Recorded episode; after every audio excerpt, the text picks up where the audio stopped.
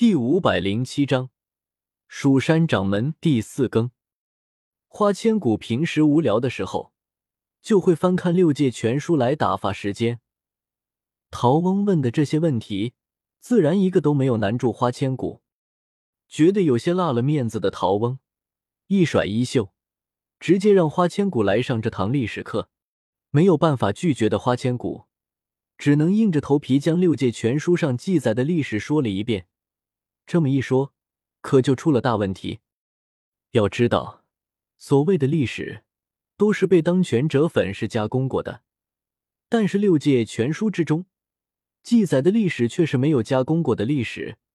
在这些历史之中，原本属于正派的长流，行事却显得不那么正派。陶翁听到花千骨将长流派不为人知的秘史当众说出，认为花千骨是七杀派派来的奸细。直接将他抓到了白子画他们的面前。不过还好，在花千骨即将被受罚的时候，倪漫天出手救了花千骨。因为倪漫天提前知道了花千骨是蜀山掌门的事情，所以为了救花千骨，将这件事情直接告诉了白子画他们。胡闹！你既然已经是蜀山掌门了，为何还要来做长留弟子？世尊魔言听完倪漫天的话。得知了花千骨的真正身份后，不满的叫道：“我，我。”花千骨看了一眼高坐在主位上的白子画，有些失落的低下了头。花千骨原本的目的是为了来长留找墨冰，但是自从萧邪那里得知了白子画就是墨冰后，加上他明明能够救自己的父亲，却没有出手，墨冰在他心中的形象。早已经破碎了。弟子萧邪见过三尊。就在花千骨不知所措的时候，萧邪从门外走了进来，朝白子画他们拱手道：“萧邪，你来此所谓何事啊？”世尊魔言见到萧邪后，严肃的表情也放松了一些。这段时间里，萧邪的天才之名可是传遍了整个长流，不管是御剑术还是仙术。萧协都是看了一遍便学会了，可以说是长留有史以来最天才的弟子了。所以对于萧协，魔言还是比较和善的。回禀师尊，弟子来此是想替小骨头回答一下师尊的问题，因为他是蜀山掌门的事情，弟子早就知道了。萧协不卑不亢的回道：“你早就知道了，那你说吧，孰是孰非，我自有判断。”魔言听到这话，出声示意道：“首先，花千骨这个所谓的蜀山掌门，其实只是清虚道长临死之前不得已才传给他的。要知道，在这之前，花千骨可是连蜀山弟子都不是，所以这个掌门只是一个虚名罢了。将来肯定还会重新还给蜀山派。如此一来，他成为长留弟子，也不算大逆不道的事情吧？”萧邪说道。蜀山和长留向来交好，既然花千骨受清虚道长临终所托，暂代蜀山掌门，他加入长留也不算大错。生肖莫听到萧邪的话，点了点头道：“一旁的魔言闻言也没有出声反驳。这第二点嘛，还是跟长留弟子有关。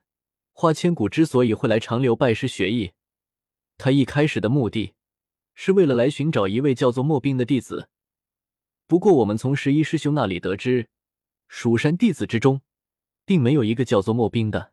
想必莫冰这个名字应该是一个化名。不知道三尊有没有听说过莫冰这个名字？如果世尊一定要怪罪的话，还是先将这个莫冰找出来为好。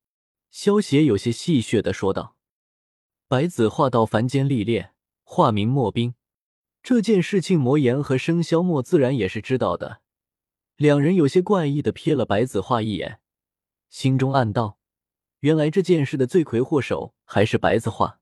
不过他们自然不会将白子画是墨冰的事情给说出来。难道真的要责怪白子画吗？白子画听到萧邪说到自己，脸色也是微微一变，说道：“今日这件事情就到此为止吧，你们先下去吧。”是，弟子告退。弟子告退。弟子告退。萧协闻言，朝白子画他们拱了拱手，带着花千骨和倪漫天转身离开了。师兄，没想到这花千骨来到长留的原因，竟然是因为来找你啊，倒是有趣。生肖墨摇了摇手中的折扇，看着白子画笑道：“魔眼脸色有些复杂的问道：‘子画，你觉得这个花千骨应该怎么处置？虽然说他本身没有错，但是他毕竟是蜀山的代掌门啊。’此时我会通知蜀山中人，既然他是蜀山掌门，那还是会蜀山的为好。”白子画面无表情的说道。白子画一直希望找个理由将花千骨赶出长留，毕竟花千骨是他的生死劫，在他眼皮底下待着算什么？现在这个送上门的理由，他哪有不利用的道理？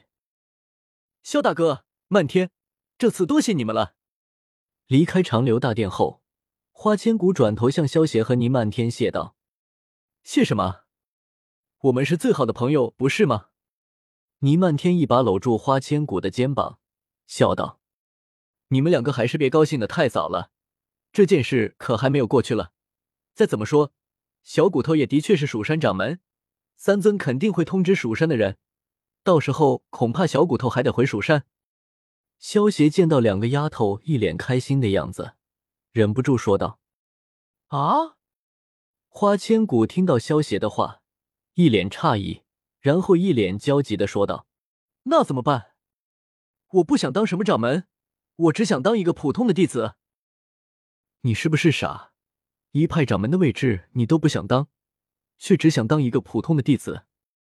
倪漫天有些恨铁不成钢的点了点花千骨的额头，道：“可是我在长留有了好多的朋友，有清水，有你，还有萧大哥，我真的舍不得你们。”花千骨看了萧协一眼，有些不舍的对倪漫天说道：“你啊，你啊，真是傻的让人心疼。”倪漫天闻言，有些无奈的说道：“小骨头，你放心吧，等将蜀山掌门的位置转交给蜀山弟子后，你还是可以继续当长留弟子的。